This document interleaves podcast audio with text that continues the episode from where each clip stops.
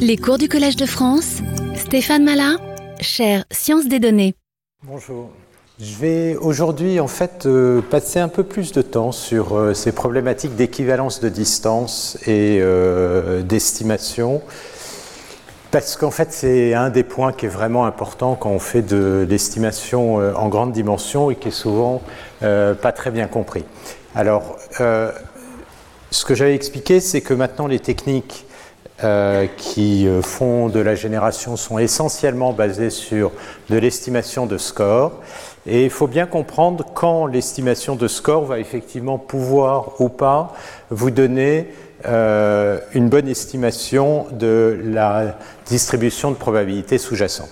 Donc, je reviens sur le problème d'apprentissage de paramètres qu'on avait vu et ce qu'on avait expliqué, c'est que la manière dont on va le faire, c'est qu'on minimise la distance de Kullback-Libler entre la vraie distribution et une distribution paramétrée qu'on avait vue, qui s'écrivait sous cette forme. Et je vous avais donné un certain nombre de propriétés euh, de cette métrique. Il y en a une que je n'ai pas donnée et euh, que je voudrais donner ici, qui est euh, liée à la euh, distance de variation totale sur les probabilités. Alors la distance de variation totale, c'est finalement, là c'est une vraie distance, il va donc définir une vraie métrique qui est très naturelle, ça consiste à prendre l'événement A, qui va vous donner la plus grande différence entre la mesure P 2 A et une autre euh, probabilité euh, Q 2 A. Euh, si jamais c'est donc ça c'est la distance de variation totale, c'est ce qu'on utilise très souvent pour comparer deux distributions. Si ces deux distributions ont une densité P 2 X Q 2 X, alors P 2 A moins Q de A, ça va pouvoir s'écrire comme l'intégrale euh, sur donc, le domaine A de P de x moins Q de x, qui sont les deux distributions de probabilité. Et si vous voulez maximiser cette quantité, vous voyez immédiatement que vous avez deux solutions qui vont vous permettre de maximiser ça. Vous voulez soit que ceci soit tout le temps positif, ou que ce soit euh, tout le temps négatif. Donc les événements les plus probables, ça va être l'ensemble des x tels que euh, p de x est euh, plus grand que q de x. Donc ça c'est le premier domaine. Ou c'est le domaine inverse, c'est-à-dire p de x strictement plus petit que q de x. Autrement dit, si vous regardez par exemple en 1D une distribution de probabilité qui est comme ça, une distribution de probabilité qui est comme ça, eh ben, la distance de variation totale, ça va être euh, soit cette différence ici, soit la différence euh, dans euh, ce domaine-là. Alors, ça, ça peut être égal à, ça, ça va être toujours plus petit que, que 2, ça va être égal à, à 2 si jamais les deux distributions sont disjoints.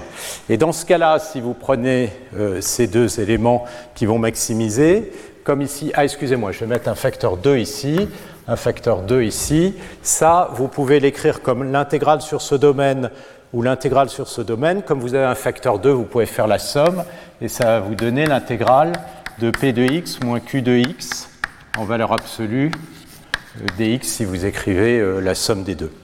Donc la, distance de variation totale sur les densités, c'est tout simplement la norme L1 euh, de la différence euh, des densités.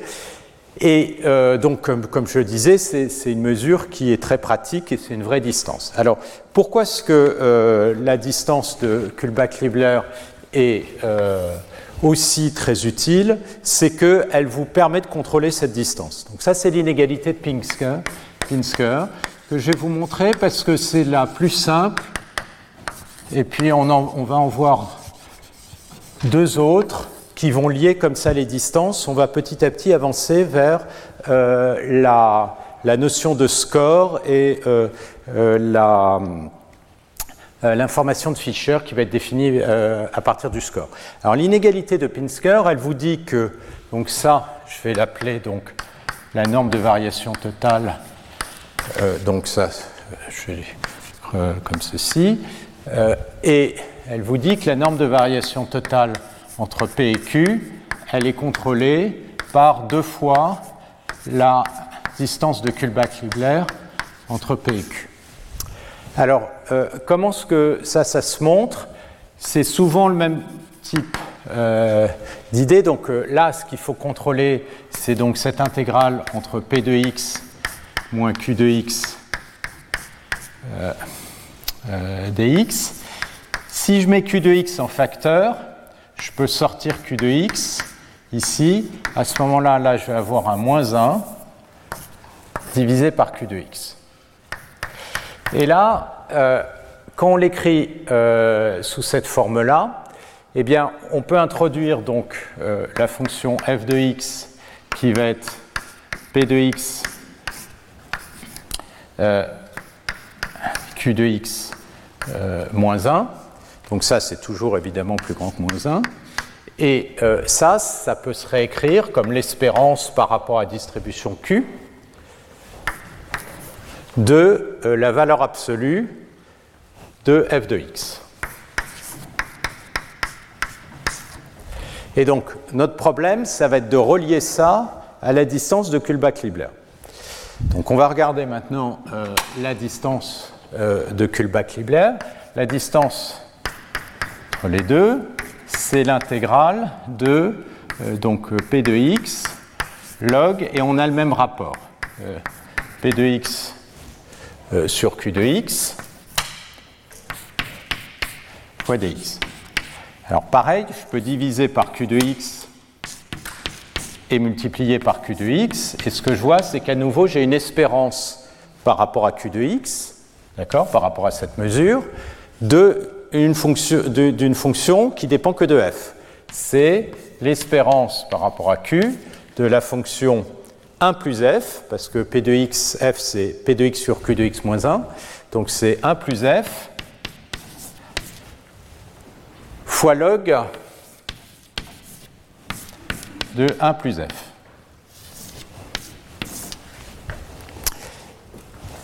Alors, euh, et ce qu'on peut observer ici, c'est que euh, l'espérance par rapport à q de f de x, c'est-à-dire l'intégrale fois q de x, comme l'intégrale de p de x vaut 1, ça, ça va toujours valoir 0.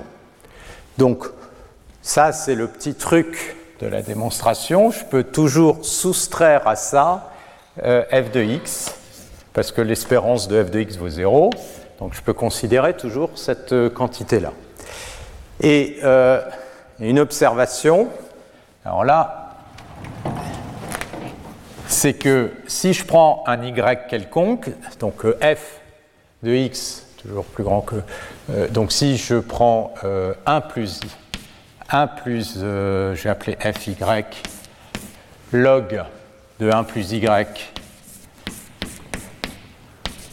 moins y, ça c'est une fonction de y, et alors là, il y a une inégalité que vous pouvez vérifier, qui est une inégalité sur euh, fonction, ça c'est plus grand que 1 plus y carré sur 1 plus y sur 3. Donc on utilise ça pour observer que euh, cette quantité-là, ici y c'est f, elle va être plus grande que 1 demi de l'espérance de f au carré, en espérance prise par rapport à q, sur 1 plus f de x sur 3. Et donc la dernière étape pour arriver à notre conclusion, c'est euh, un petit lemme qu'on appelle l'inégalité de Tutius, qui dit que si vous avez une variable aléatoire euh, x, si vous regardez alors ça, ça se démontre à partir de Cauchy-Schwarz. C'est que ça, ça va être toujours plus petit, euh, toujours, pardon, plus grand que euh, l'espérance de x au carré divisé par l'espérance de y en supposant que y est toujours une variable aléatoire positive. Donc si j'applique euh, cette petite inégalité là-haut, ce que je vais avoir, donc j'ai toujours que mon KL de P et de Q, ça va être plus grand que 1,5. Donc l'espérance de x au carré, ça va être, excusez-moi, ça va être l'espérance de valeur absolue de x. Ça va être l'espérance, et c'est ce à quoi je voulais me ramener, c'est l'espérance de valeur absolue de x, parce que ça, ça va me donner la norme de Pincus, le tout au carré, divisé par l'espérance de 1 plus f de x sur 3. Mais comme l'espérance de f de x, ça vaut 0, ça, ça vaut 1, et là, vous vous retrouvez avec 1 demi de l'espérance du module de f de x au carré, et donc on a exactement ce qu'on veut, c'est-à-dire que la, la norme de PQ, elle est plus grande que 1 demi de l'espérance de valeur absolue de Q, c'est la norme de variation totale au carré.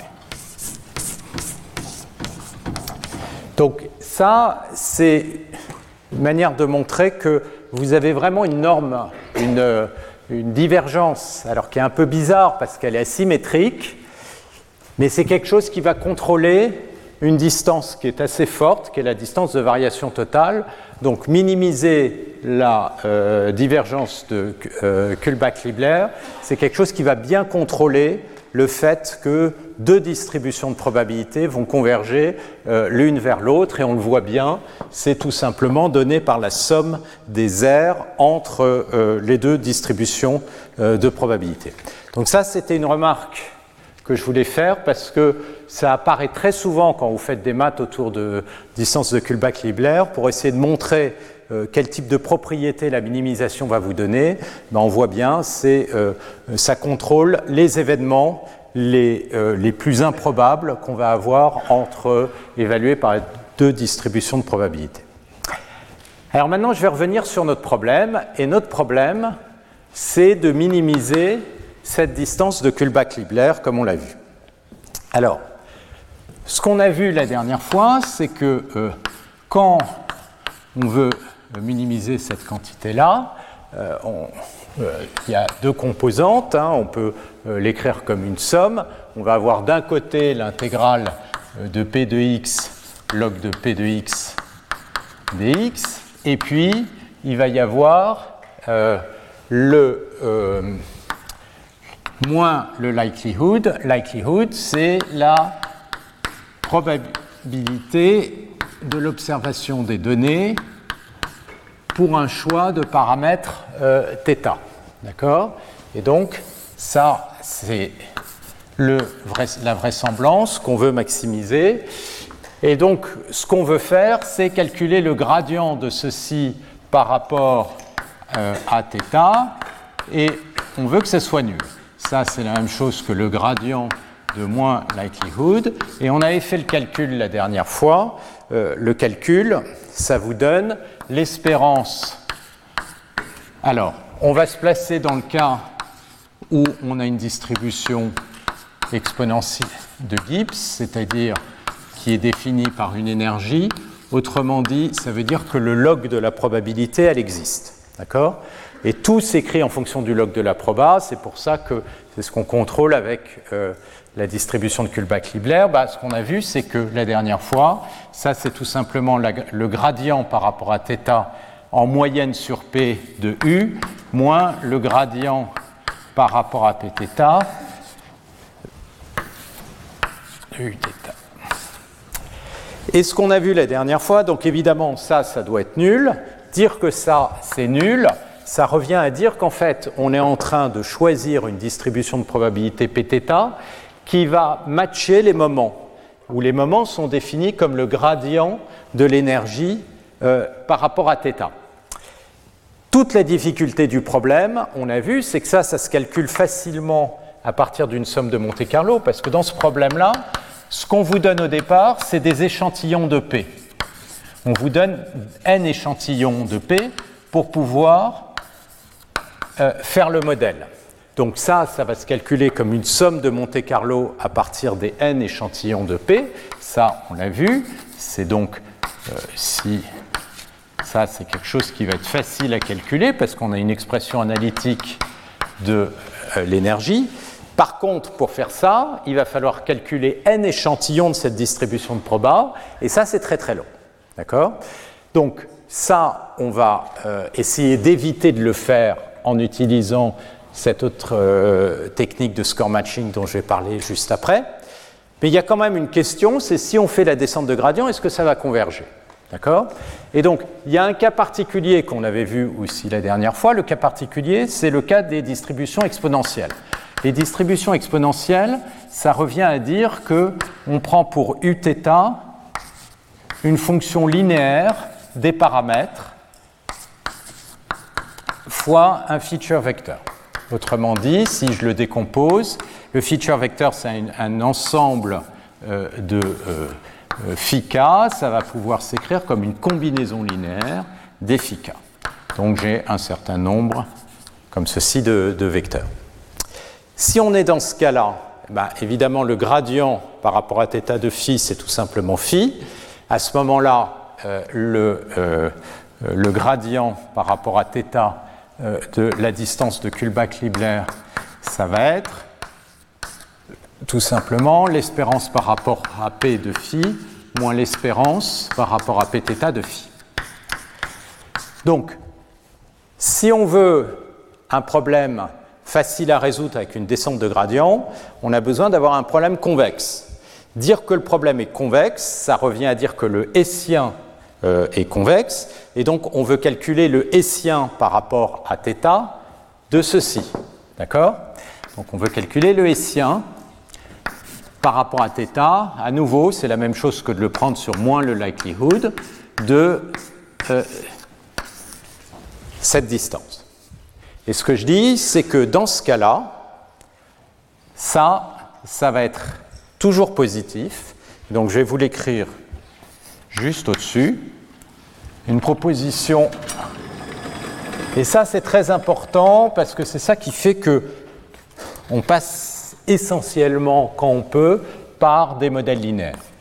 Proposition, elle dit que le hessien par rapport à θ de, du likelihood ou de la distance de Kullback-Libler, eh bien, dans ce cas-là, c'est-à-dire dans le cas euh, linéaire, ça va être tout simplement la covariance par rapport à euh, la distribution Pθ de phi de x.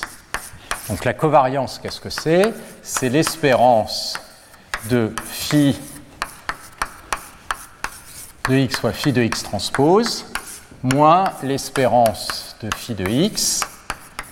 Il faut bien voir phi de x c'est un vecteur. Hein.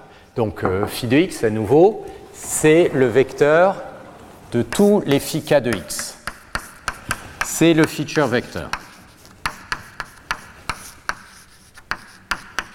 Donc phi de x fois phi de x transpose, ça c'est une matrice. Ça va vous donner la matrice de, euh, covariance fois l'espérance de phi de x par rapport à pθ fois l'espérance de phi de x transpose. Alors ça, je vais vous laisser le démontrer. Je vais juste vous donner les deux éléments. Bah, on commence évidemment à partir du euh, premier résultat, c'est que le gradient de la KL, bah, vous l'avez là-haut, c'est l'espérance de phi moins l'espérance par rapport à θ. Et puis ensuite, il y a le fait que je peux toujours écrire le hessien comme étant jacobien sur le gradient transpose. Donc j'ai déjà le gradient. Quand je vais calculer le gradient, ça, ça va disparaître. Tout ce qui va me rester, c'est ceci. Sachant que dans Pθ, à nouveau, c'est important, j'ai toujours la constante de normalisation et l'énergie. Donc je vais me retrouver, vous faites le calcul, avec le besoin de calculer euh, le gradient par rapport à θ de zθ sur zθ, et ça, on l'avait calculé, c'est exactement ce gradient qui nous donnait ce terme-là. Donc si vous prenez cette formule qu'on avait démontrée, vous la mettez dedans, je vous laisse montrer ceci, et ça évidemment c'est une covariance, donc c'est toujours positif. Donc du coup, tout est très simple dans le calier linéaire en apparence, sauf que c'est pas si simple pour deux raisons. D'abord parce qu'il faut le calculer, ce gradient, et donc c'est très long. Deuxièmement, ça, ça peut être très mal conditionné. Vous avez beau avoir un problème convexe, la vitesse de convergence, ça va être donné par le rapport entre la plus grande et la plus petite valeur propre du Hessien. On va avoir une convergence exponentielle, mais la vitesse, ça va être donné par le rapport, et ça peut être une matrice très mal conditionnée. Donc ça, c'est un des problèmes devant lesquels on se retrouve. OK.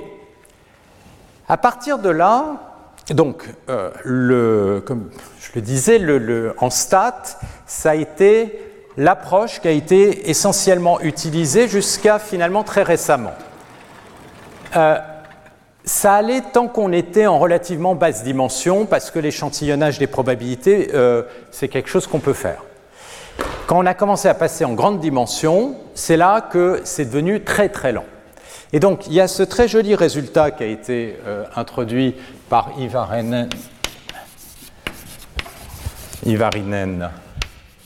en 2005, qui est l'idée de dire on va passer par une autre métrique, donc on va introduire à nouveau une, euh, nouvelle métrique. Par rapport à la, on va remplacer euh, la métrique de Kullback-Libler qui est donc qu'on peut voir comme l'espérance par rapport à P de la différence entre log de P et log de Q, c'est le rapport log du, rapport des deux.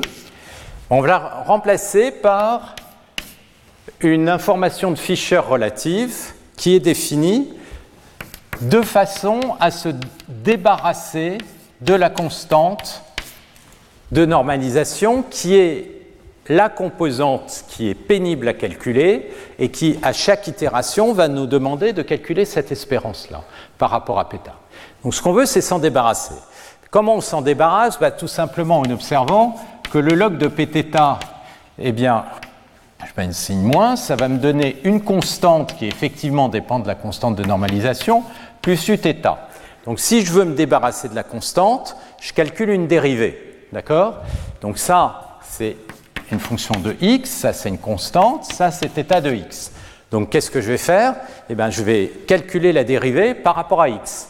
Donc c'est exactement euh, l'idée euh, qu'il propose, c'est donc de dire ce qu'on va faire, c'est calculer la dérivée, autrement dit le gradient par rapport à x de p de x moins le gradient par rapport à x de q de x. Mais ça, évidemment, c'est plus du tout quelque chose de positif. Donc, pour le rendre positif, c'est la norme qu'on va regarder, norme du gradient. Et ça, c'est comme je disais, une quantité qui apparaît euh, indirectement euh, dans l'information de Fischer, qui s'appelle l'information euh, relative. Fischer relative aux deux distributions. Et l'idée, ça va être de minimiser cette quantité plutôt que de minimiser cette quantité.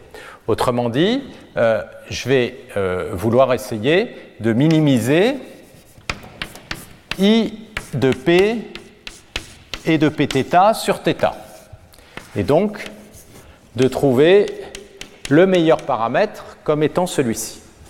Alors, la première observation qu'a faite euh, Ivarinen, c'est que ça, ça se calcule facilement. En tout cas, beaucoup plus facilement. Ça, c'est la première chose que, je vais montrer. Le deuxième point, ça va être de voir en quoi c'est aussi précis. Et c'est là que les choses deviennent euh, beaucoup plus délicates, parce que si on le regarde superficiellement, on a l'impression que ça converge au bon endroit, ce qui est vrai euh, dans les bons cas. Sauf que ça peut converger beaucoup plus lentement, et c'est là qu'on se retrouve devant ces, problématiques de contrôle d'une métrique par rapport à l'autre métrique. Et là, c'est très joli parce que ça fait tout un lien avec euh, tout un aspect de, euh, de l'analyse qui a été beaucoup développé euh, au cours des 20 dernières années, ou 20, 30 dernières années. Donc, d'abord, je vais commencer par ce théorème qui a été montré donc par Ivarinen, qui donc on fait une hypothèse de régularité sur l'énergie par rapport, par exemple, que le gradient de l'énergie est toujours fini. D'accord? Voilà. Donc ça, je vais supposer donc en norme à l'infini. Autrement dit, par exemple, sup sur x ceci est toujours euh, fini. Et ce que je vais euh, ici montrer, c'est qu'on peut réécrire cette information euh, de Fischer que j'ai écrit ici comme étant l'espérance par rapport à P d'un côté du Laplacien de U, θ, plus un facteur 1,5 du gradient par rapport à x de Uθ carré plus une constante qui va dépendre de P. Donc, avant de démontrer quel est l'intérêt de ça, c'est que si vous voulez minimiser ça par rapport à θ, évidemment, la constante ne va pas jouer. Et là, vous vous retrouvez devant une espérance par rapport euh, à P d'une quantité. Et cette espérance par rapport à P, bah, ça ne va pas être difficile à calculer parce que vous allez pouvoir l'estimer avec une méthode de Monte Carlo. Autrement dit, vous avez à nouveau n échantillons et vous pouvez dire ça c'est 1 sur n, somme de i égale 1 à n du gradient de uθ et à nouveau uθ, bah, vous avez une formulation analytique, donc ça vous n'aurez pas de problème, plus 1 demi du gradient de x, de uθ, euh, donc en xi, la norme au carré. et là, vous avez une quantité qui dépend de θ, et vous n'avez plus qu'à faire une descente de gradient, vous n'avez plus rien à, échantillonner, etc. Donc ça, ça va aller très vite. Et dans le cas linéaire, on va le voir, euh, c'est carrément une minimisation quadratique, donc vous pouvez carrément avoir une formule analytique qui va vous donner explicitement la valeur du θ. Alors, tout ça est un peu trop miraculeux, mais on va quand même le démontrer. Et c'est pas aussi pessimiste que ce qu'on peut imaginer, c'est-à-dire que ça marche souvent. Pas toujours, mais souvent. Et c'est là-dessus que sont basés tous les algos de synthèse. Alors, eh ben, on montre ça d'abord. Alors, on va partir de l'expression euh, de l'information de Fischer. Donc l'expression, elle est là-haut. Je vais commencer par l'expliciter en fonction. Donc là, euh, euh, ici, euh, oui, je vais prendre le pθ directement. Donc en fonction de pθ. Donc qu'est-ce que j'ai là? J'ai 1,5 de l'espérance par rapport à P le gradient de log de P de x, bah, je vais le, c'est P de x, c'est z moins 1 e puissance moins une énergie. Donc ça, ça va me donner avec un si moins pour les deux, donc je vais le garder tel quel, le gradient par rapport à x de u moins le gradient par rapport à x de uθ pour la deuxième composante, norme au carré. D'accord? Là, j'ai juste remplacé le P, log de P par une constante moins U et euh, log de Pθ par à nouveau sa constante moins Uθ. D'accord Donc ensuite, je développe. Donc j'ai une norme au carré. Je peux toujours l'écrire comme le premier terme, gradient par rapport à x de u au carré, plus gradient par rapport à x de uθ au carré.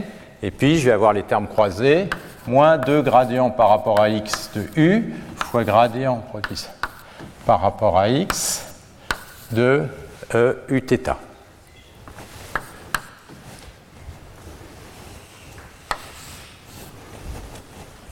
D'accord? Alors, ça, c'est une constante qui ne dépend pas de θ. Donc ça, c'est ça qui va me donner ma constante euh, euh, C de P. Donc là, je vais avoir ma constante de P. Ici, vous récupérez 1,5 du gradient de x par rapport à uθ, qui est bien le terme ici. Et maintenant, ce qui me reste, c'est montrer que le dernier terme, je peux, d'une certaine manière, éliminer ça. Alors, l'intégrale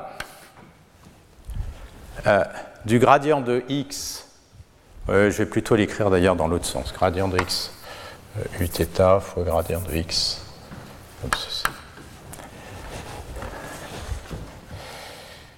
Donc ici, je vais avoir le gradient. Et puis j'ai le gradient de x par rapport à u. Et c'est une espérance par rapport à p, donc c'est l'intégrale fois la constante de normalisation e puissance moins u. Et donc là j'ai des x partout, dx. Mais là, ce que vous reconnaissez avec la constante, c'est en fait l'intégrale. Donc là, j'ai le gradient de uθ. C'est le gradient de p de x. Je peux le réécrire comme ça. D'accord Le produit scalaire. Avec un facteur ici 1,5. Et maintenant, vous faites une intégration euh, par partie. Donc, si vous faites une intégration par partie, la dérivée va venir là-dessus. Et si la dérivée euh, vient là-dessus, ici, vous allez avoir un Laplacien. Donc, si vous faites votre intégration euh, par partie, ça va vous donner l'intégrale du Laplacien. Alors, ici, j'ai un signe moins. Et quand je fais mon intégration par partie, le signe moins va devenir un signe plus et ça va me donner le Laplacien de uθ de x fois p de x dx. Et pour que ça se soit vrai, il faut que si je regarde le terme p de x fois le gradient,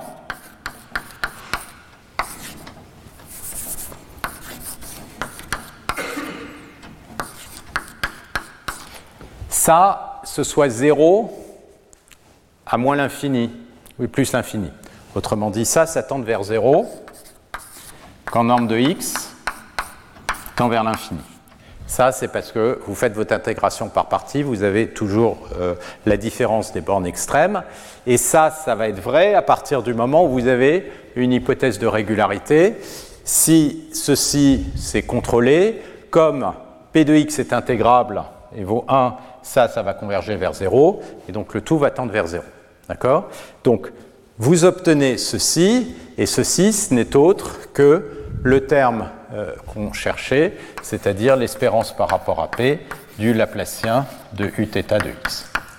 Donc ce que vous voyez, c'est qu'en fait la démonstration, c'est une simple intégration par partie, d'accord? Et on obtient euh, cette formulation. Alors, comme je le disais, cette formulation, elle est euh, assez remarquable parce qu'elle élimine totalement le problème euh, euh, des constantes de normalisation. Maintenant, le problème, ça va être est-ce que je vais effacer ça? Oui. De calculer cette quantité. Alors, on va se mettre d'abord dans la même situation que le cas simple que je viens d'effacer ici, c'est-à-dire le cas linéaire. Qu'est-ce qui se passe si jamais on est dans un modèle linéaire où on sait que la minimisation de Kullback-Leibler va bien fonctionner ben, Si vous mettez dans le cas linéaire, donc Uθ, c'est θ, c'est linéaire en θ, À ce moment-là, vous pouvez réécrire la loss. donc la loss, elle est ici. Hein. Cette constante, elle ne va pas m'intéresser. Donc ça, ça va être la loss que je vais vouloir minimiser. Ben, je peux réécrire cette loss et on va voir comment ça dépend de θ. Donc le premier terme de la loss, c'est euh, le Laplacien euh, de uθ en espérance. Si je prends le Laplacien, ça va être ça, c'est une constante. Euh, donc c'est attention, le Laplacien par rapport à x. Hein. Donc ça va être euh, l'espérance de. même produit scalaire avec l'espérance par rapport à p du Laplacien de phi de x. D'accord Le Laplacien est par rapport à x. Et euh, le deuxième terme, c'est un demi de l'espérance du module de gradient par rapport à x, autrement dit produit scalaire de θ gradient de phi de x par rapport à x, module au carré. OK? Ça, je réécris juste euh, l'expression. Donc, pour avoir, donc d'abord, première observation, ça, c'est une quantité qui est quadratique en θ et convexe. Donc, je vais avoir aucun problème pour le minimiser. Et pour le minimiser, il me suffit de calculer le gradient de la losse par rapport à θ. Donc, le gradient par rapport à θ, ça va me donner l'espérance ici. Tout simplement, ça va me donner le deuxième terme. C'est un produit scalaire. Je calcule le gradient par rapport à θ. Donc c'est le terme du produit scalaire, c'est-à-dire l'espérance, c'est ce vecteur.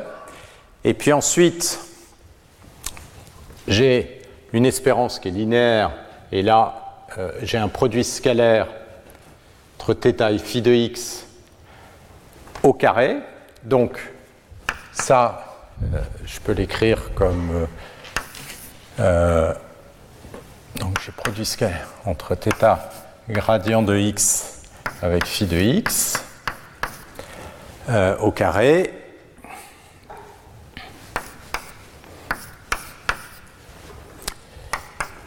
Euh, oui, donc ça, je vais écrire comme ça. Produit scalaire avec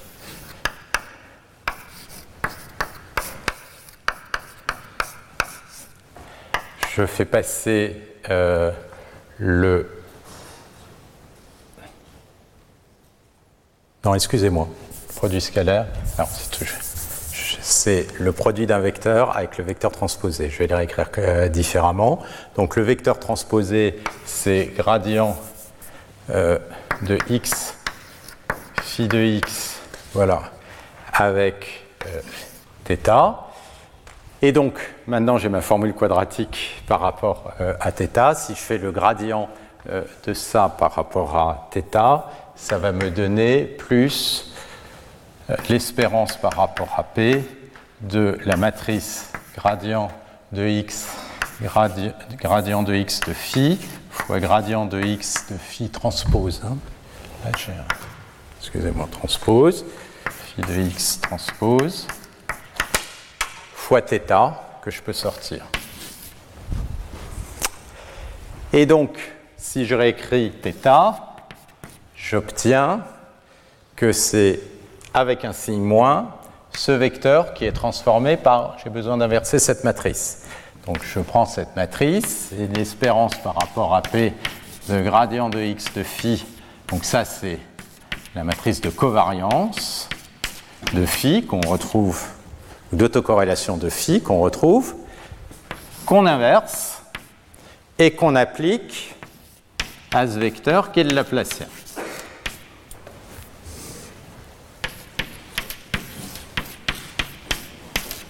Voilà. Alors, ça veut dire qu'on a une expression analytique fabuleux. On a remplacé un problème qui était long à calculer par une expression analytique. Alors, l'expression analytique, il faut quand même se méfier parce que quand phi est grand, euh, cette matrice, elle peut être un peu énorme. Dans ce cas-là, on résout ça par une descente de gradient. Mais ceci étant, formellement, c'est euh, quelque chose de pas compliqué euh, à calculer. Alors, très bien. Deuxième chose, est-ce que ça converge au bon endroit? Alors, est-ce que ça converge vers le bon point? Bah, La réponse, c'est oui, si jamais le modèle est bon. Donc ça, c'est le théorème de consistance.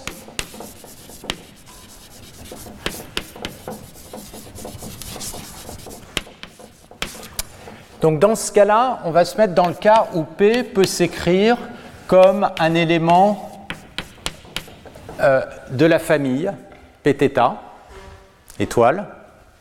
Autrement dit, je n'ai pas d'erreur d'approximation. Et la question, c'est est-ce que la métrique va converger, est consistante? Autrement dit, est-ce que ça va converger vers le bon, euh, le, bon P? Donc il n'y a pas de biais dans l'estimation. Et euh, la réponse, c'est oui. C'est donc si on est dans cette situation et que le θ étoile est unique, parce que c'est il n'y a pas de redondance dans la famille, alors euh, le, euh, le θ, qui est le θ de score matching, va bien être égal euh, à le θ étoile. et ça va être atteint, évidemment, quand l'erreur, le P est égal à 0. D'accord? Ça, c'est toujours une quantité qui est positive. évidemment, euh, il existe ici, euh, on est dans le cas de PTTP, toi, euh, je vais le réécrire avec PTT. On est dans le cas où P est ici égal à P étoile. Il suffit de prendre P et θ égale θ étoile pour avoir une distance qui est nulle. Alors, euh, comment ça se démonte? Bah, Là, ça c'est facile. Hein. Il suffit de. Comme on sait que euh, ça, ça va être forcément le minimum, que le minimum est unique, bah, on va y arriver. Et donc la question, c'est quand euh, on arrive au fait que i est égal à 0, mais à ce moment-là, on sait que log de pθ est égal à log de pθ étoile avec un gradient. D'accord si jamais ça, ça vaut 0, c'est que les deux gradients sont égaux. Si les deux gradients sont égaux en tout point, c'est que euh, log de pθ est égal à log de pθ étoile plus une constante. Et donc que pθ égale une constante fois pθ étoile, mais comme les deux sont des probabilités, vous, intégrez ça par rapport à x et vous intégrez ceci par rapport à x, comme les deux ont une intégrale égale à 1, vous vérifiez que la constante est égale à 1. Donc vous avez bien le fait que tout se passe bien. Si votre P appartient à la famille, eh bien vous, allez converger vers le bon endroit. Alors, faut se méfier parce que, en fait, oui, tout se passe bien en apparence, c'est-à-dire on converge vers le bon endroit, mais quand on a des problèmes en grande dimension, le problème, c'est généralement pas quand euh, des problèmes de convergence vers le bon point, mais de vitesse de convergence. Euh, ça, c'est typiquement le cas si vous prenez euh, ce théorème qui paraît miraculeux pour la plupart des gens, qui est théorème d'approximation universelle des réseaux de neurones à une couche cachée. En fait, c'est un théorème qui est un peu vide par rapport au domaine. Pourquoi? Parce que oui, ça dit ça va n'importe quelle fonction peut être écrite sous cette forme-là. Simplement, le nombre de neurones qu'il faut explose comme une exponentielle de la dimension. Et c'est un théorème qui est démontré simplement avec une décomposition essentiellement dans une base, voire on peut le même faire dans une base de Fourier. Donc, faut se méfier parce que je converge vers le bon endroit, mais la question c'est à quelle vitesse de convergence je vais converger, et là, la vitesse de convergence, ça va essentiellement dépendre de n, c'est-à-dire quelle est la précision que je veux avoir sur ici euh, l'espérance? Alors, on peut regarder euh, cette formule ici, et cette formule, euh, comme on sait que les espérances, elles vont être calculées par des sommes.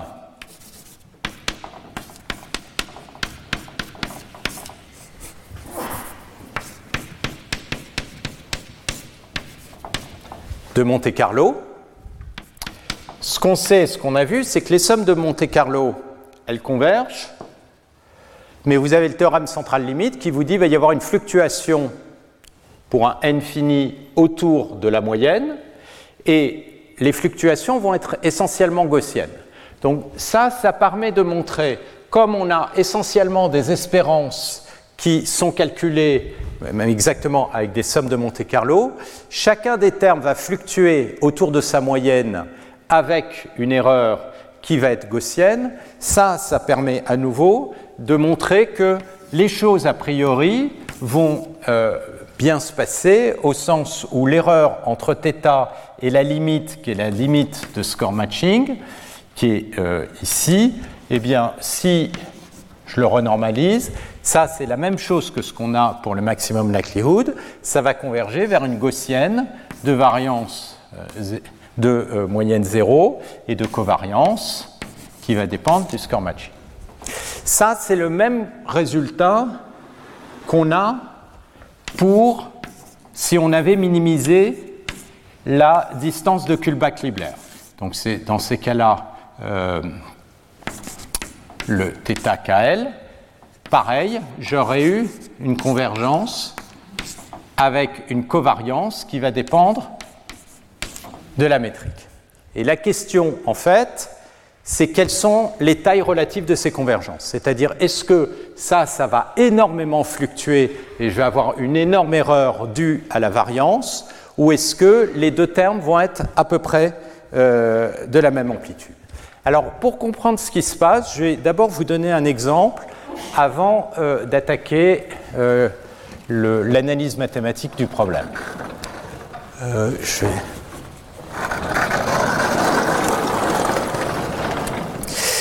En fait, ce qu'on est en train de faire quand on fait tout ça, c'est qu'on est en train de contrôler une euh, log probabilité par son gradient. Et euh, la log probabilité, à nouveau, c'est une constante plus u, et euh, j'essaye de contrôler ça par son gradient en éliminant la constante et en prenant le gradient de u. D'accord? Donc, ça va dépendre euh, de U à une constante près. Alors imaginez par exemple que vous ayez un U qui est des minima locaux comme ça, comme ceci. Donc ça c'est un problème non convexe, et ça c'est mon U de x. La question qui se pose c'est est-ce que je peux changer ce U sans trop perturber son gradient et en changeant complètement le minimum. Ben, si vous prenez cette partie-là, qu'est-ce qui va se passer? Si vous prenez cette partie-là, imaginez que cette partie-là, je la redescende. Je vais la redescendre avec une couleur différente. Donc si je la redescends telle qu'elle, je ne vais pas changer le gradient. Donc ce que je veux, c'est je ne vais pas changer le gradient dans cette zone-là. Donc je prends cette partie-là, je la descends avec une constante. Je la mets ici. D'accord? Et euh, cette partie-là, euh, ouais, alors il faudrait que je fasse remonter ça plus, pardon. Je vais remonter ça plus. Et ça, je vais faire une différence. Excusez-moi. Je vais mettre comme ça. Donc cette partie-là, je vais la descendre et je vais la descendre ici. D'accord? Je mets comme ça et je fais ceci. Donc je transforme ma courbe blanche, ça je ne le change pas, ça je le coupe, donc je change complètement le gradient ici. Par contre ici, je fais juste une redescente de cette partie-là, comme ceci. Alors, je vais faire un lien ici. Qu'est-ce qui va alors Qu'est-ce qui va se passer? Ce qui va se passer, c'est que si vous regardez dans cette zone ici, les gradients sont strictement les mêmes. Parce que dans cette zone ici, les gradients ici où j'ai juste ajouté une constante, ici, j'ai rien touché. Donc, tant que je suis dans cette zone-là, j'ai les mêmes gradients. Ici, les gradients sont différents parce que j'ai perturbé ma fonction ici. Donc là, les gradients sont différents. Mais le domaine où les gradients sont différents sont des domaines où u de x est beaucoup plus grand. Ça, où est-ce que va se trouver Si vous avez des échantillons, c'est-à-dire des, exemples, ben, les exemples, ils vont se retrouver là où u, les exemples typiques, là où u de x n'est pas très grand. Donc les exemples, comme vous l'avez vu par exemple euh, dans ce qu'a montré Marie-Lou, ils vont avoir tendance à se retrouver ici. Vous allez avoir très très peu d'exemples qui vont se retrouver ici. Donc du coup, sur tous les exemples que vous allez évaluer quand vous évaluez votre gradient, vous n'aurez pas de différence quasiment entre la courbe rouge et la courbe blanche. Vous allez avoir des différences que quand vous êtes dans une zone très rare. Donc, pour commencer à apprécier la différence entre ces deux courbes, il va vous falloir énormément d'échantillons, parce qu'il va vous falloir suffisamment d'échantillons pour explorer cette zone où les deux courbes sont différentes. Donc ça veut dire que dès que vous avez des problèmes comme ça qui sont non convexes, or la plupart des problèmes sont non convexes, vous risquez d'avoir une grosse perte du fait que vous n'avez pas la constante de normalisation. Et donc, comme vous avez une grosse perte, vous n'allez pas aller sur les bons minimums et vous n'allez pas évaluer les bons θ. Une autre manière de le dire euh, dans ce cas-là, c'est que je vais avoir une très grosse variance et l'estimation du paramètre euh, θ va être très imprécise. Donc ça, c'est le problème dont on a peur et qui arrive souvent. La question, ça va être d'éviter ça. Et qu'est-ce qu'il faut faire pour éviter euh, ce genre de situation? Et donc, la question inverse, c'est quand ça marche.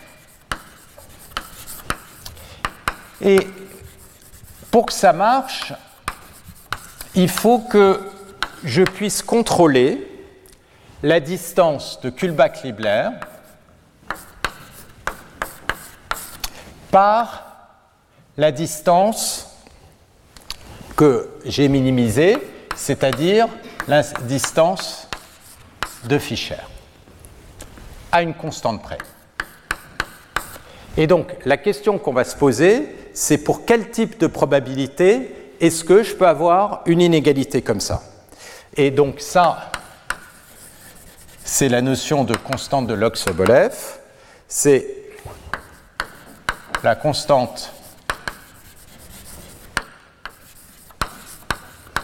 de log Sobolev C de P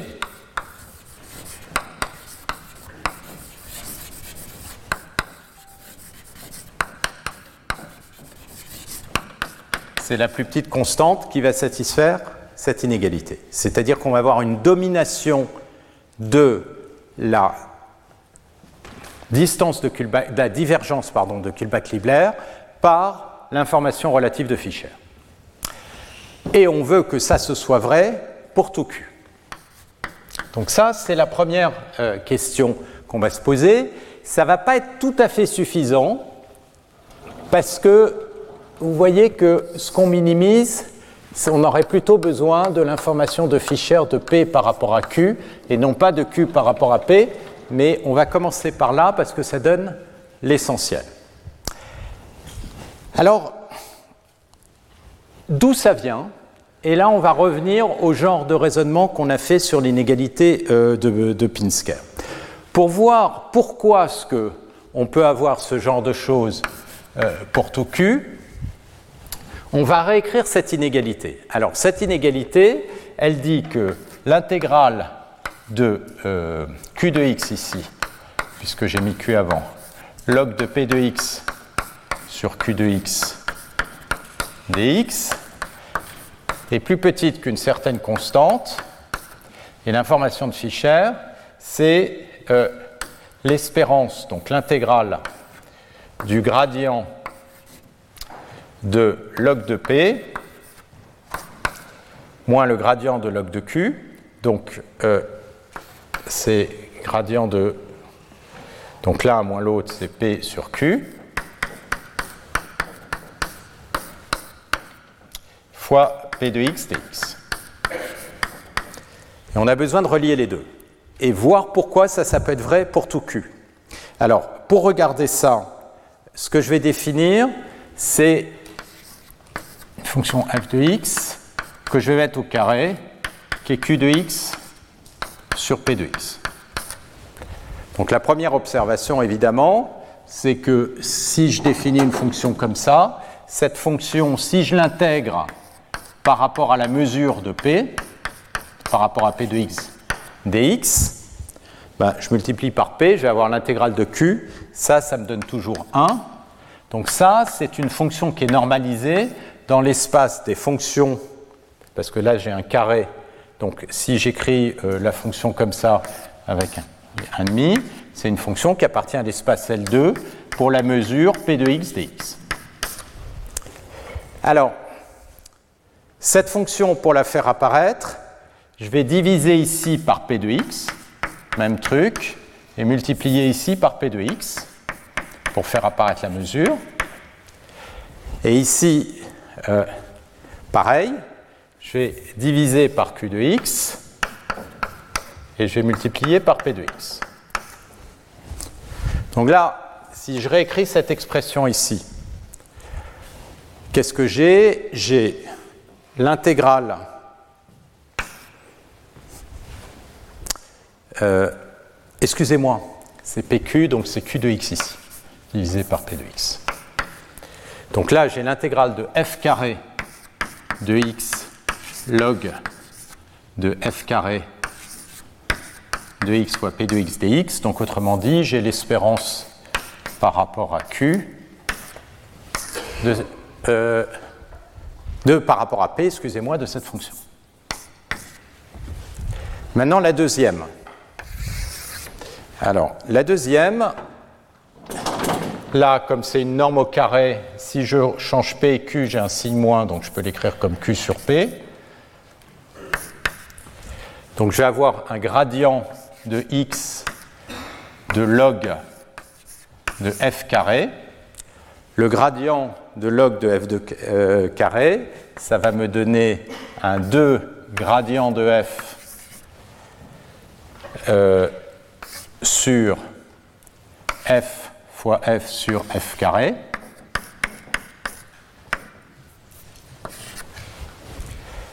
Si je simplifie par f, je vais avoir 2 gradients de f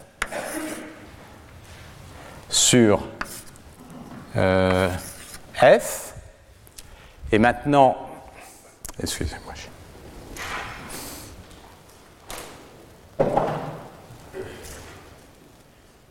Non, euh, excusez-moi.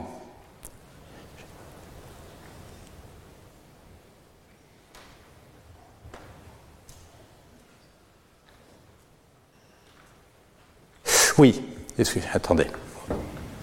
Non, il faut que j'écrive bien j'ai le gradient de f carré, la norme au carré. Donc j'ai ça, norme au carré, et donc je vais avoir le f euh, va passer au carré ici, et je vais avoir la norme de f au carré, et euh, j'ai un facteur 4 qui me sort. Donc si je réécris ce que euh, j'ai euh, ici, d'un côté à droite, je vais avoir l'intégrale de f carré log de f carré, donc de x fois p de x dx. Et de l'autre côté, j'ai ma constante c de p, j'ai l'intégrale du gradient de f de x, p de x dx. Et là, comme j'ai un f au carré, ce f au carré va se simplifier avec celui-là. Et la seule chose... Oui, non, j'ai pas un 4 parce que c'est le gradient au carré que je sortais. J'ai un 2 ici, excusez-moi. C'est un 2. Et donc j'ai un 2 ici. Donc j'obtiens cette inégalité qui est équivalente. Et là, vous vous retrouvez dans totalement un autre monde. Parce que là, vous vous retrouvez dans le monde des inégalités sur des fonctions dont le gradient au carré est intégrable. Donc ça, c'est ce qu'on appelle une norme de Sobolev. Donc c'est une manière de s'assurer que la fonction est régulière, c'est que sa dérivée, son gradient au carré, est intégrable par rapport à la mesure. Et qu'est-ce qu'on dit? On dit que cette mesure-là, elle va dominer cette mesure qui est une mesure anthropique à une constante C2P près.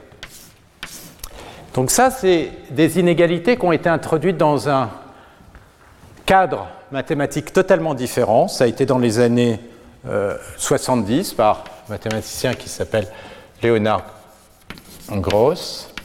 Donc ça, c'était dans les années 70, 70-75.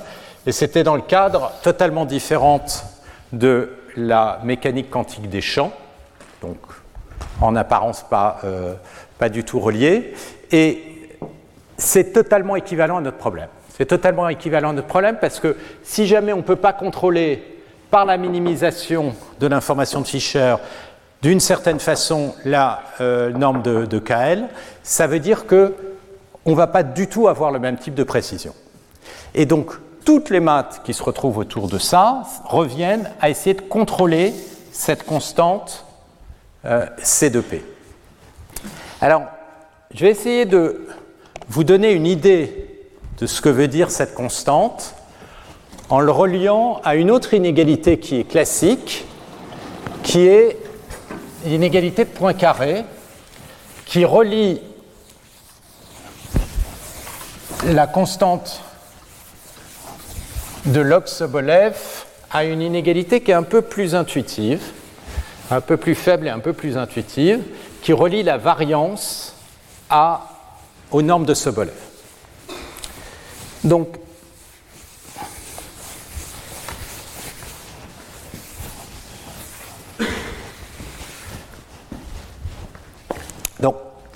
là, on peut avoir, pour ceux qui euh, font plutôt du machine learning d'un point de vue plus pratique, l'impression qu'on est en train de, de, partir dans des délires mathématiques, mais ce n'est pas le cas. Ce n'est pas le cas au sens où ce sont des inégalités qui sont assez tight, ça veut dire que si vous ne les respectez pas, ça va vraiment pas marcher.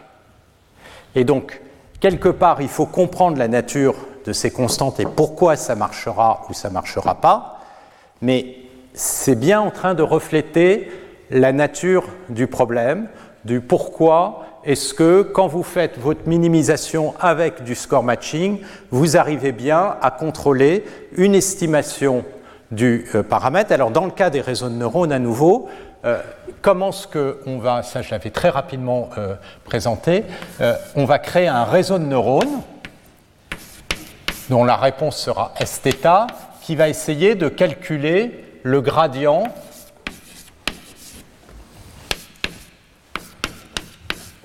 de log de P de x.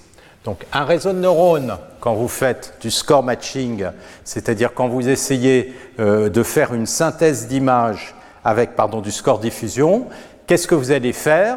Vous allez créer un réseau de neurones qui va essayer de minimiser euh, cette quantité avec un modèle de Pθ qui n'est pas un simple modèle linéaire, mais qui est la sortie du réseau de neurones. Et vous allez apprendre le réseau de neurones, autrement dit, vous allez apprendre tous les paramètres du réseau en essayant d'être le plus près possible du P de X.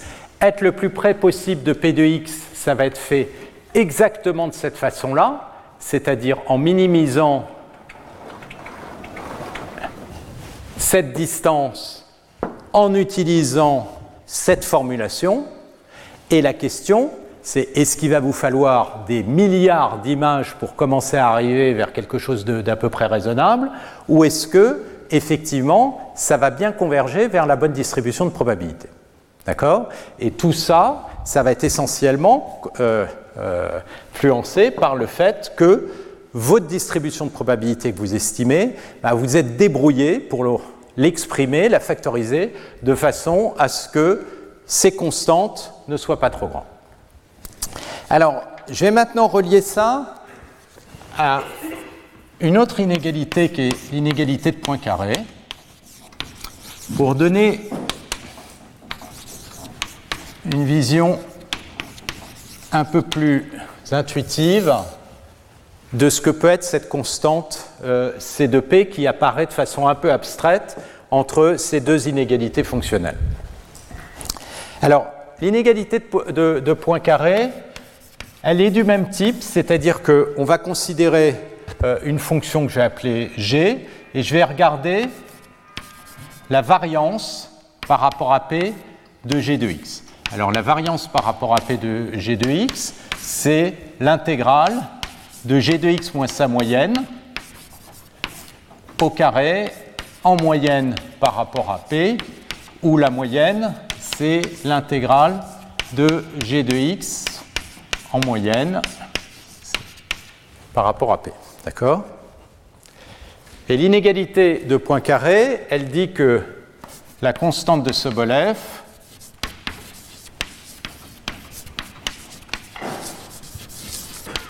satisfait, ou la conséquence, le fait que la variance par rapport à P de G est plus petite que cette même constante fois l'intégrale à nouveau du gradient de G au carré fois P de x dx. Donc ça, c'est quelque chose qui va, qui va relier la variation de P autour de sa moyenne.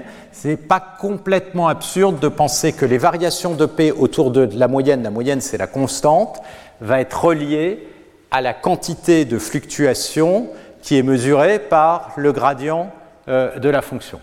Alors, comment est-ce qu'on montre que ça, cette égalité, elle implique celle-là? Ben, On va prendre euh, pour euh, la fonction f, on va appliquer ça à la fonction f de x égale 1 plus g de x fois epsilon. Et on va faire tendre epsilon vers 0.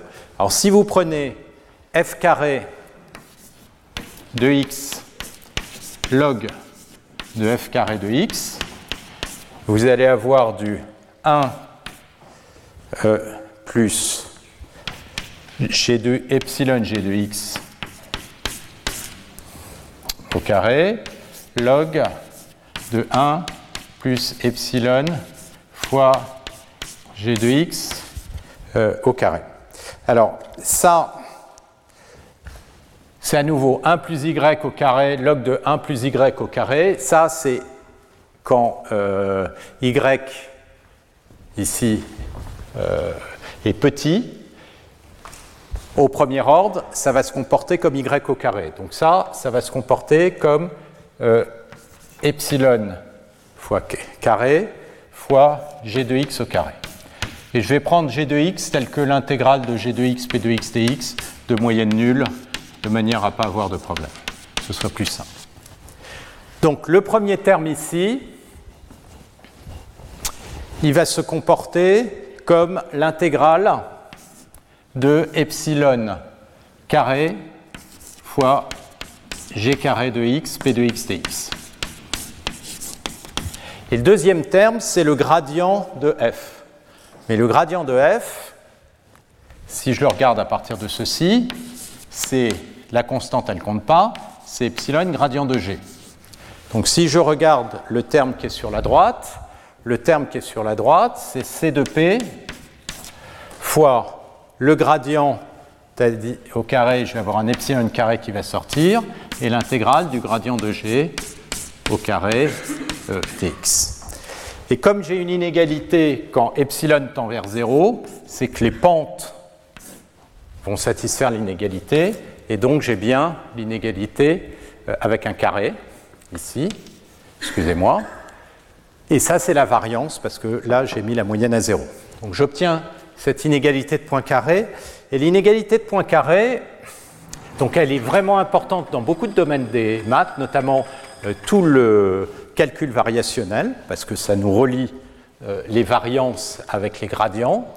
Et je vais vous l'appliquer sur un exemple simple qui va déjà nous donner une idée de ce qui va potentiellement mal se passer. Donc il y a une première chose qui se passe mal, c'est dans le cas où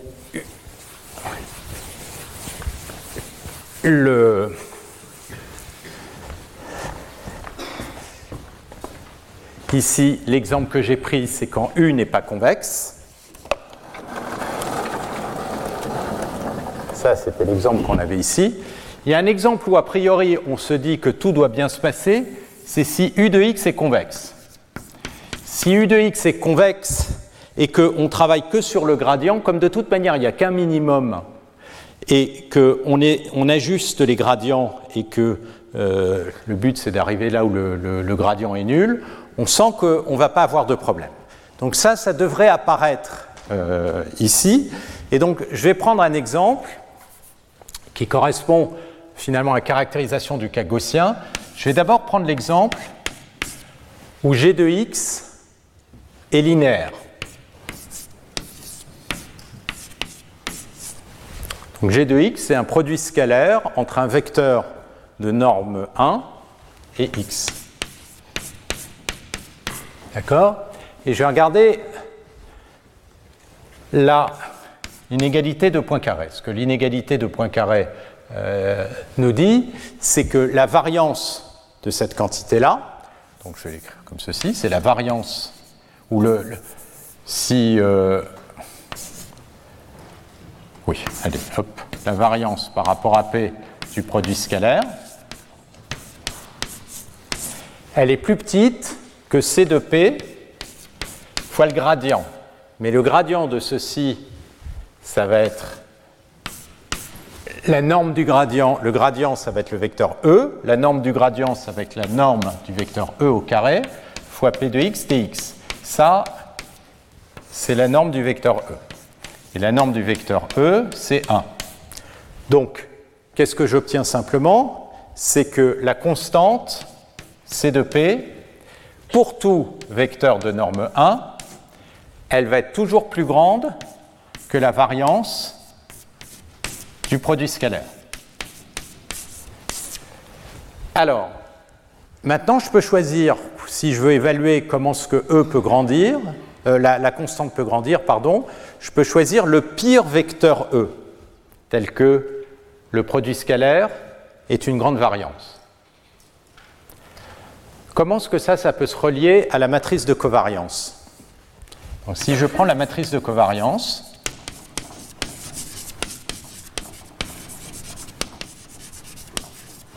c'est de la distribution de probabilité P de x. Comment vous pouvez relier le E qui va avoir la plus grande variance à la matrice de covariance?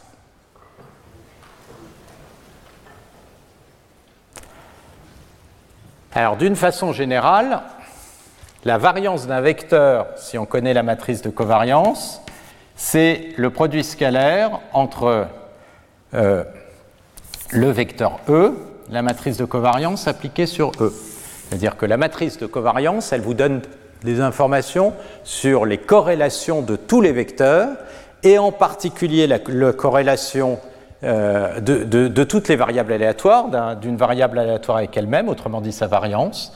Et ça obtenu tout simplement en regardant ce produit scalaire. Quel est le E qui va avoir le plus grand produit scalaire? Eh bien, ça va correspondre au vecteur propre qui a la plus grande valeur propre. Parce que si E est un vecteur propre, ça, ça va vous donner la valeur propre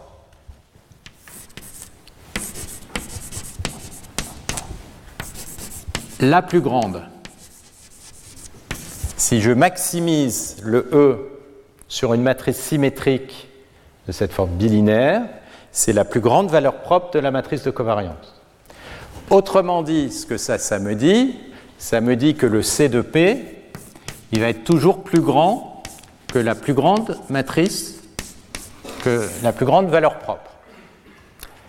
Alors si par exemple, je reviens à l'exemple que j'avais donné, euh, il me semble la dernière fois ou la fois d'avant, qui ce petit exemple qui venait de physique, qui était le modèle euh, ferromagnétique Ising ou euh, Phi4, où ce qu'on avait vu, c'est que c'était légèrement pas convexe, et puis il y avait une transition de phase, et au moment de la transition de phase, eh bien, il y a des corrélations longue portée qui apparaissent.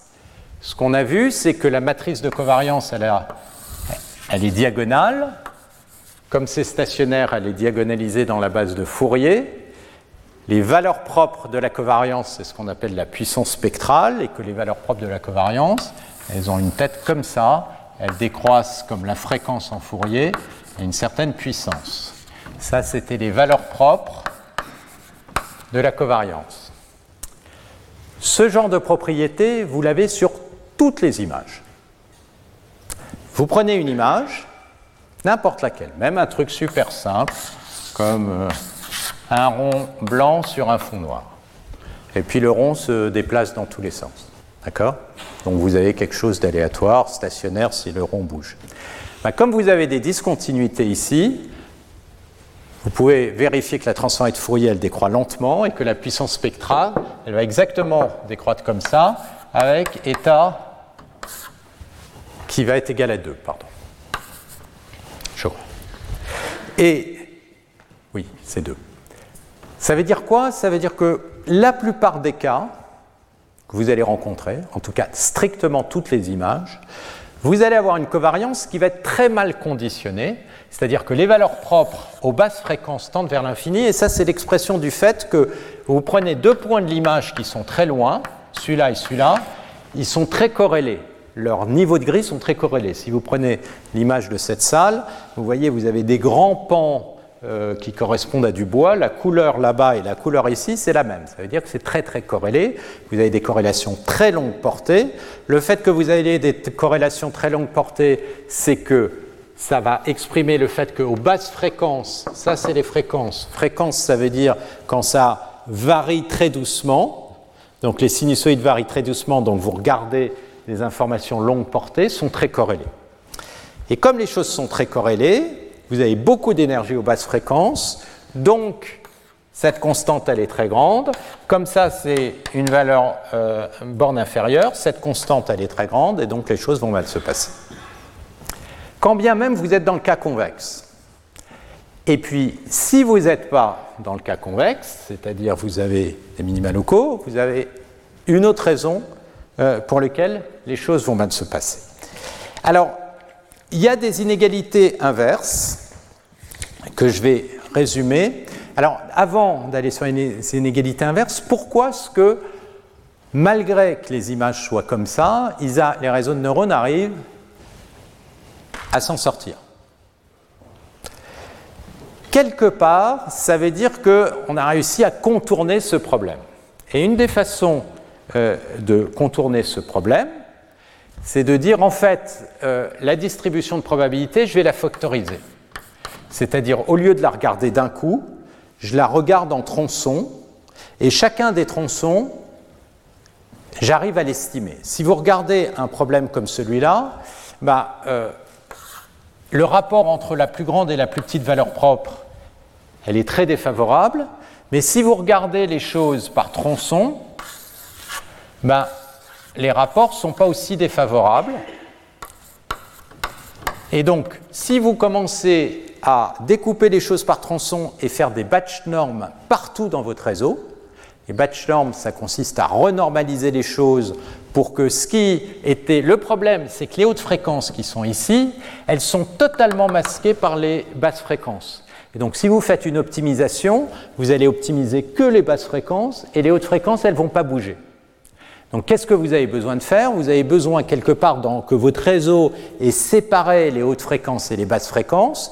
Vous faites des batch norms pour réamplifier les basses fréquences.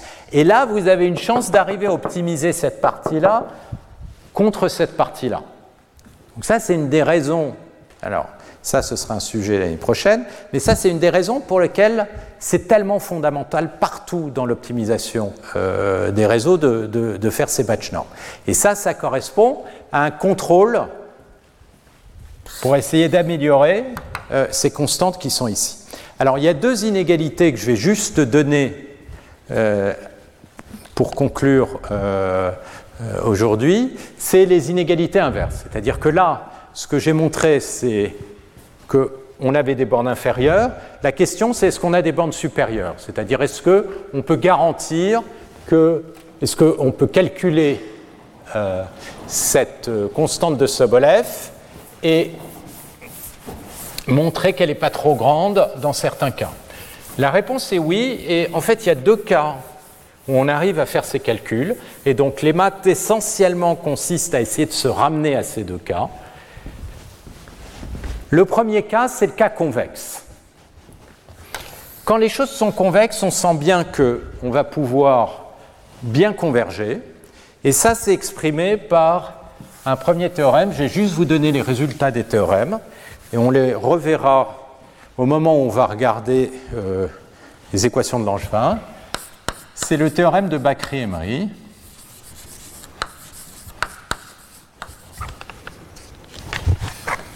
CK. Non, CK. Donc, on a besoin de contrôler la convexité de U. Donc, autrement dit, ce qu'on a besoin, c'est de contrôler le Hessien,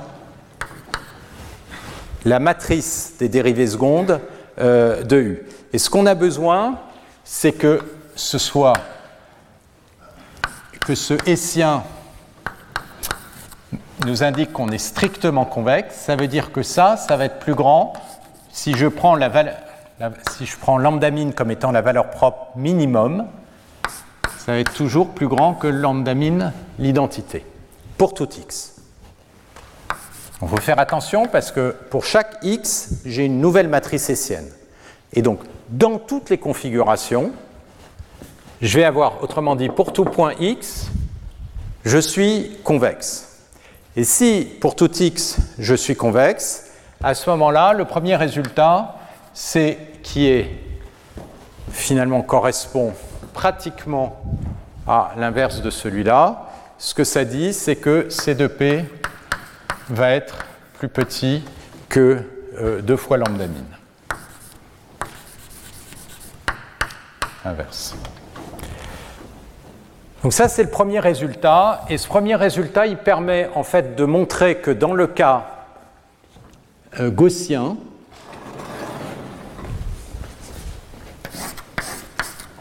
si on est gaussien, alors cette inégalité, c'est une égalité. C de P, c'est bien la plus grande valeur propre de la covariance. Euh, avec un facteur 2 que j'ai euh, oui, parce que les facteurs 2, je les ai oubliés quelque part. Il va y avoir un facteur 2 ici, deux fois. Donc, la plus grande valeur propre de la covariance, dans le cas où je suis gaussien, me spécifie exactement euh, ma constante. Si je ne suis pas gaussien et que j'ai des phénomènes euh, de non-convexité, ce n'est pas couvert par ce théorème. Ce théorème, explicitement, il dit si je suis convexe, j'arrive à contrôler les choses. Le deuxième cas, c'est le cas indépendant. Donc ça, c'est le cas où P de x peut s'écrire, donc euh, x, c'est x1, x2, xd, peut s'écrire comme un produit de variables indépendantes. Alors si je le fais simplement, euh, je vais l'écrire comme P de chacune des variables. Donc j'ai un produit de variables aléatoires indépendantes. Dans ce cas-là, la constante de Sobolev de P, elle est plus grande que. Elle est plus petite, pardon, c'est des inégalités inverses, que le max sur i des constantes de Sobolev de chacune des variables. Alors, pourquoi ça, ça va nous résoudre la plupart des problèmes, c'est que le, problème qui arrive, c'est quand la dimension augmente. C'est quand la dimension augmente que euh, ces constantes vont augmenter avec la dimension, qu'on va voir apparaître euh, cette malédiction de la dimensionnalité. Dans le cas indépendant, les variables n'interagissent pas. Et donc en fait, ce qui se passe, c'est que pour sortir des trous, il suffit de sortir des trous en une dimension. Parce que chaque variable peut être contrôlée indépendamment. Donc pour sortir des trous et pour euh, ne pas souffrir du fait que euh, j'ai des phénomènes de non-convexité qui vont induire une constante plus instable, eh bien, donc ça, on va, on va un peu en souffrir, mais en indé, mais les choses ne vont pas s'accumuler au sens où je vais me retrouver devant le cas pire.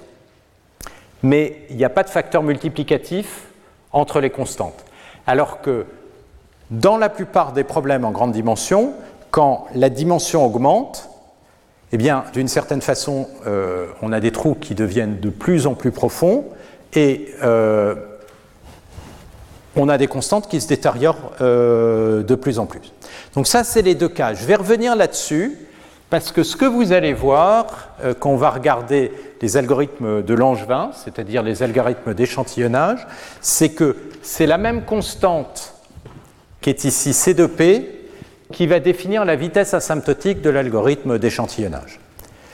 Pourquoi, et si je relis ça euh, au séminaire qu'a fait Marie-Lou Gabriel euh, la dernière fois, vous avez vu que le gros problème des algorithmes d'échantillonnage, euh, et notamment par exemple de l'algorithme de Langevin, donc l'algorithme de Langevin, ce qu'il fait, c'est une descente de gradient sur l'énergie et il rajoute du bruit. Donc il essaye de descendre, et puis quand il est là, il a une chance de sortir parce qu'il y a un bruit qui est rajouté à chaque fois. Mais évidemment, la chance de sortir va dépendre de la hauteur de la barrière.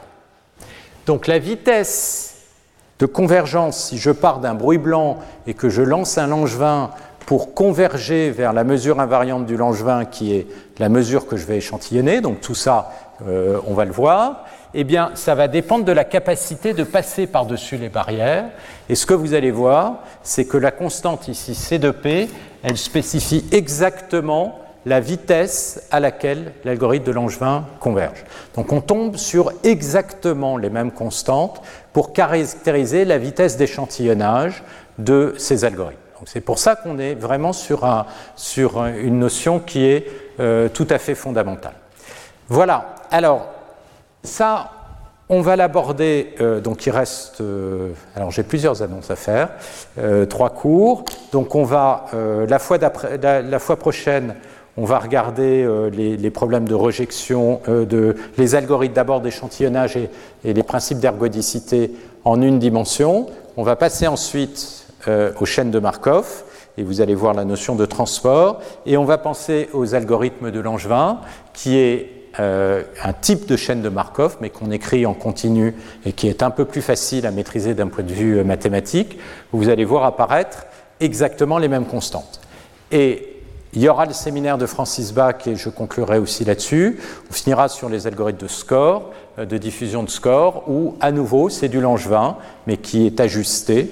Et ce qu'on apprend, c'est le score, et c'est comme ça qu'on fait ces synthèses d'images. Alors, euh, deux annonces. La première, c'est je vous rappelle que la semaine prochaine, euh, il n'y a pas cours, euh, donc il n'y a pas de séance. Et la deuxième chose, c'est pour ceux qui veulent passer l'oral, vous allez recevoir, normalement vous devriez être tous inscrits, vous allez recevoir un mail pour spécifier l'heure de l'oral. Et comme vous êtes très nombreux, ceux qui ne répondent pas passeront pas l'oral, parce que voilà, il y a près d'une centaine de, personnes qui veulent passer. Donc, euh, et tous les euros seront le 20 mars. D'accord? Donc, euh, s'il vous plaît, répondez, ou si vous n'êtes pas intéressé par passer l'oral, vous ne répondez pas. Euh, mais ils seront tous le 20 mars. On va vous demander vos horaires de manière à organiser tous les jurys en parallèle. Donc, important, il y a deux informations qu'on va vous demander. Si vous êtes en binôme, et je vous recommande plutôt d'être en binôme parce que le travail est assez large quand on fait ces challenges. Et la deuxième chose qu'on va vous demander et que vous ne pourrez plus changer, c'est le choix du challenge que vous avez fait, que normalement vous devriez avoir terminé. Je vais aussi terminer en disant que donc il y a maintenant un séminaire par euh, Michel Sebag sur les notions de causalité. Et ces notions, euh, comment est-ce qu'on peut apprendre avec euh, des réseaux qui tiennent en compte des réseaux ou des, techniques d'apprentissage, la notion de causalité.